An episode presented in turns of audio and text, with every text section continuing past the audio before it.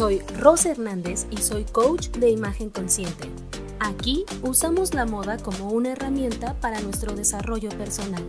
En este espacio hablamos, descubrimos y cuestionamos la relación que tienes contigo, porque para poder proyectar la imagen que tanto deseas con tu ropa, primero tienes que reconocerte. ¿Estás lista? Hola chulita y bienvenida a otro episodio más de este podcast. Espero que sea tu favorito. Buen día chulita. Mi nombre es Rosa Hernández de Chulita MX y te doy la bienvenida. Si estás llegando aquí a este espacio por primera vez, me presento, soy tu coach de estilo personal desde tu interior. Eso quiere decir que me gusta que te conozcas muy bien para que así podamos construir un buen estilo y pues nada, bienvenida, bienvenida a este espacio, bienvenida a este podcast. Si ya llevas un tiempo escuchándome, viendo los videos, muchísimas gracias. Y pues nada, hoy vamos a hablar de un tema que yo ya tenía muchísimo tiempo que ya quería hablar, pero no había aterrizado muy bien la manera y hoy por fin la encontré. El tema de hoy es cambio de look. ¿Es una necesidad o es amor propio? Ah, ¿verdad? Qué increíble pregunta. Los cambios de look, chulita, es ese deseo, es ese impulso que tienes de querer cambiar físicamente. Es ese cambio que dices, es que ya estoy muy flaca, ahora quiero verme más tonificada. Es que ahora estoy un poco más gordita, ahora quiero estar más flaca. Es que soy lacia, ahora quiero ser china. Es que soy china, ahora quiero ser lacia. Es que soy castaña, quiero ser más güera. Es que soy güera, ahora quiero ser más castaña. es esta necesidad, este impulso que tenemos adentro, que justo quieres cambiar físicamente.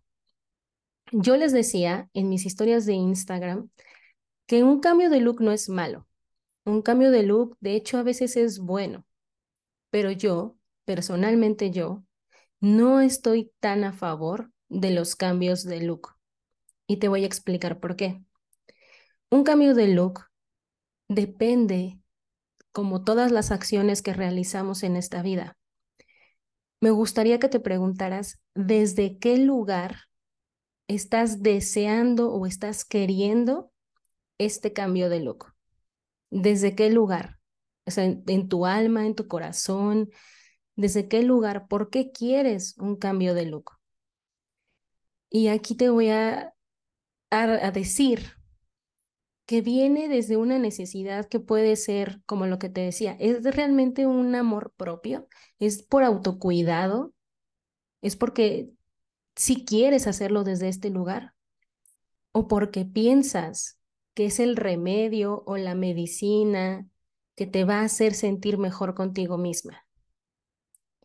No estoy muy a favor de los cambios de look si vienen desde este lugar de necesidad, desde este lugar de miedo, desde este lugar de querer encajar en el estándar que se nos pide allá afuera, que viene, lo que te decía, desde este lugar de un cambio de look, sí, es lo que necesito porque me acaban de despedir y me voy a cambiar de look y me va a hacer sentir mejor. Pues tal vez lo que necesitas no es un cambio de look, Tal vez necesitas sanar primero, llorar ese duelo de haber perdido un trabajo, sanarlo y ahora sí, tal vez cuando ya te sientas muy bien contigo, comiences un cambio de look. Es por eso que yo no prometo hacerte un cambio de look. No me gusta. Como te digo, no soy una asesora de imagen o no soy una coach de estilo que te va a decir, antes te vestías mal, ahora te vistes bien para nada. Y por eso tampoco en mis redes sociales vas a encontrar este tipo de contenidos de antes y después. Me gusta ponerte el desarrollo de mis alumnas, de cómo antes vestían para un estándar y ahora visten para ellas mismas. Ese es el desarrollo que yo quiero que tengas, esa meta que quiero que alcances. Te voy a contar algo personal, pero como siempre, a mí me gusta ponerme de ejemplo. Hace unos seis años me rompieron el corazón, chulita.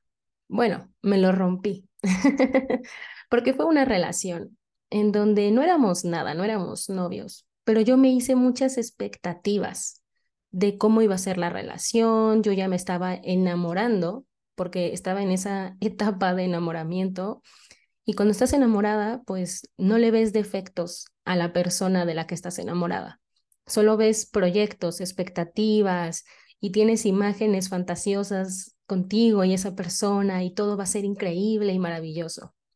Por eso te digo que yo solita me rompí el corazón, porque esa persona no me prometió nada. Yo me fui haciendo ideas en mi cabeza. Entonces, cuando la relación no funcionó y cuando él, pues de hecho no me dijo que se había terminado porque no éramos nada, pero cuando él ya no me buscó y ya no hicimos nada juntos, de repente un día desapareció, pues mi corazón se rompió y yo entré en una etapa de duelo. Y me sentía tan mal, tan triste conmigo misma, pero de verdad así era una cosa horrible. Mi autoestima estaba hasta abajo. Yo creo que me quedé sin autoestima. y entonces, como no, si yo sentía que había dado todo y me había quedado sin nada, que hoy en día estoy, pues no en contra, pero ya he trabajado más en ese asunto, como yo tenía este sentimiento de, ah, ya di todo y ahora qué sigue, ya no sé qué hacer, me acuerdo que mis primeros pensamientos eran hacerme un cambio de look.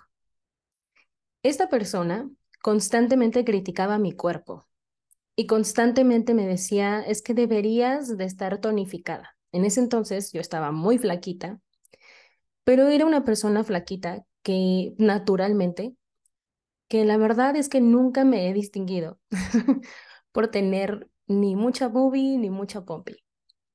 Entonces esta persona constantemente criticaba mi cuerpo y me decía, es que deberías de hacer más ejercicios para tener más pompa. Y me lo decía todo el tiempo. Y también me decía, es que no has pensado en hacerte el cabello un poco más castaño, o sea, como que constantemente criticaba mi físico. Y yo me lo compré, yo me lo creí. Entonces, cuando yo ya estaba en esta etapa de duelo, yo creía que debería de cambiar. Y creo que es uno, uno de los pensamientos más normales que tenemos cuando nos sentimos mal, no solamente cuando nos rompen el corazón, sino para cualquier situación que hayas pasado de duelo, lo que te mencionaba al principio, a lo mejor perdiste un trabajo, un ser querido, eh, no sé, una amistad, etcétera, pensamos en cambiar. O sea, pero cambiar desde esta necesidad de, es que ya se fue Sutano y Sutanito siempre me decía que yo debía de tener más pompa. Ahora sí me voy a meter al gimnasio y ahora sí voy a adelgazar y ahora sí voy a tener más pompa y me voy a pintar el cabello y voy a hacer esto. No sé si me explico. Creemos que la medicina para sentirnos mejor con nosotras mismas es hacer esos cambios que nos exigían allá afuera. Creemos que esa es la solución y me voy a sentir mejor, o sea, en nuestro inconsciente pensamos, me voy a sentir mejor cuando yo sea lo que, lo que me estaba pidiendo esta persona.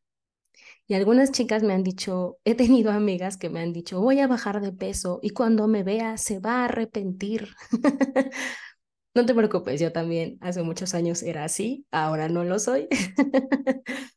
Pero la verdad es que, por eso te decía que muchas personas creen que el cambio de look es el remedio, es la medicina que las va a hacer sentir mejor. Y cuando viene desde este lugar de inseguridad hacia ti misma y de necesidad de encajar, creo que un cambio de look no es lo más adecuado. Creo que un cambio de look solamente es un parche para tu autoestima.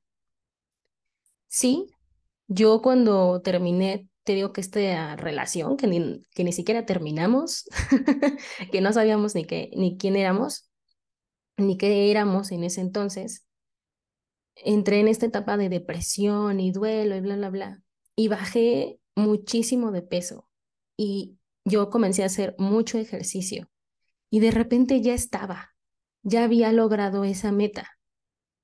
Ya había enflacado, ya tenía más pompa, Me acuerdo que sentí esta necesidad de comprar ropa nueva y ahora sí voy a vestirme más elegante y no tan fachosa. Y entonces digamos que yo ya llegué a la meta que yo me había puesto. Ya había enflacado, ya tenía mi cuerpo más, más tonificado, ya tenía ropa nueva, incluso me había cortado el cabello, me lo había peinado de una forma diferente. Y cuando por fin llegué ahí, no me sentía feliz, chulita.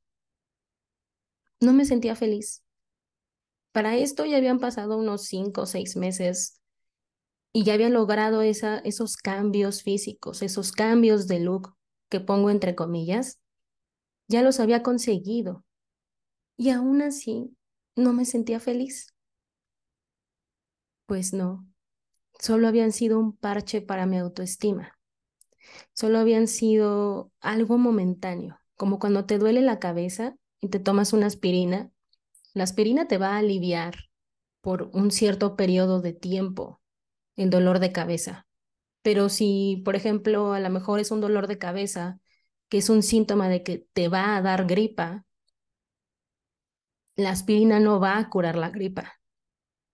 La aspirina solamente te va a hacer sentir bien por un lapso de tiempo, pero no es la cura de la gripa. A eso es a lo que me refiero con los cambios de look, que solo son un parche.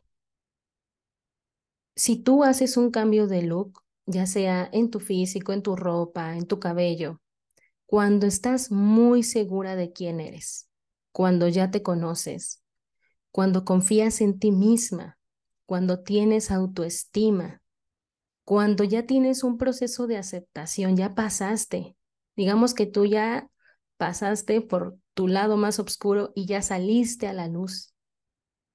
Cuando de verdad tú dices, me amo mucho, esta soy yo, con mis luces y con mis sombras, ahí, en ese momento en el que de verdad te estás aceptando, te estás reconociendo, desde ese lugar, sí considero que es adecuado que hagas un cambio de look.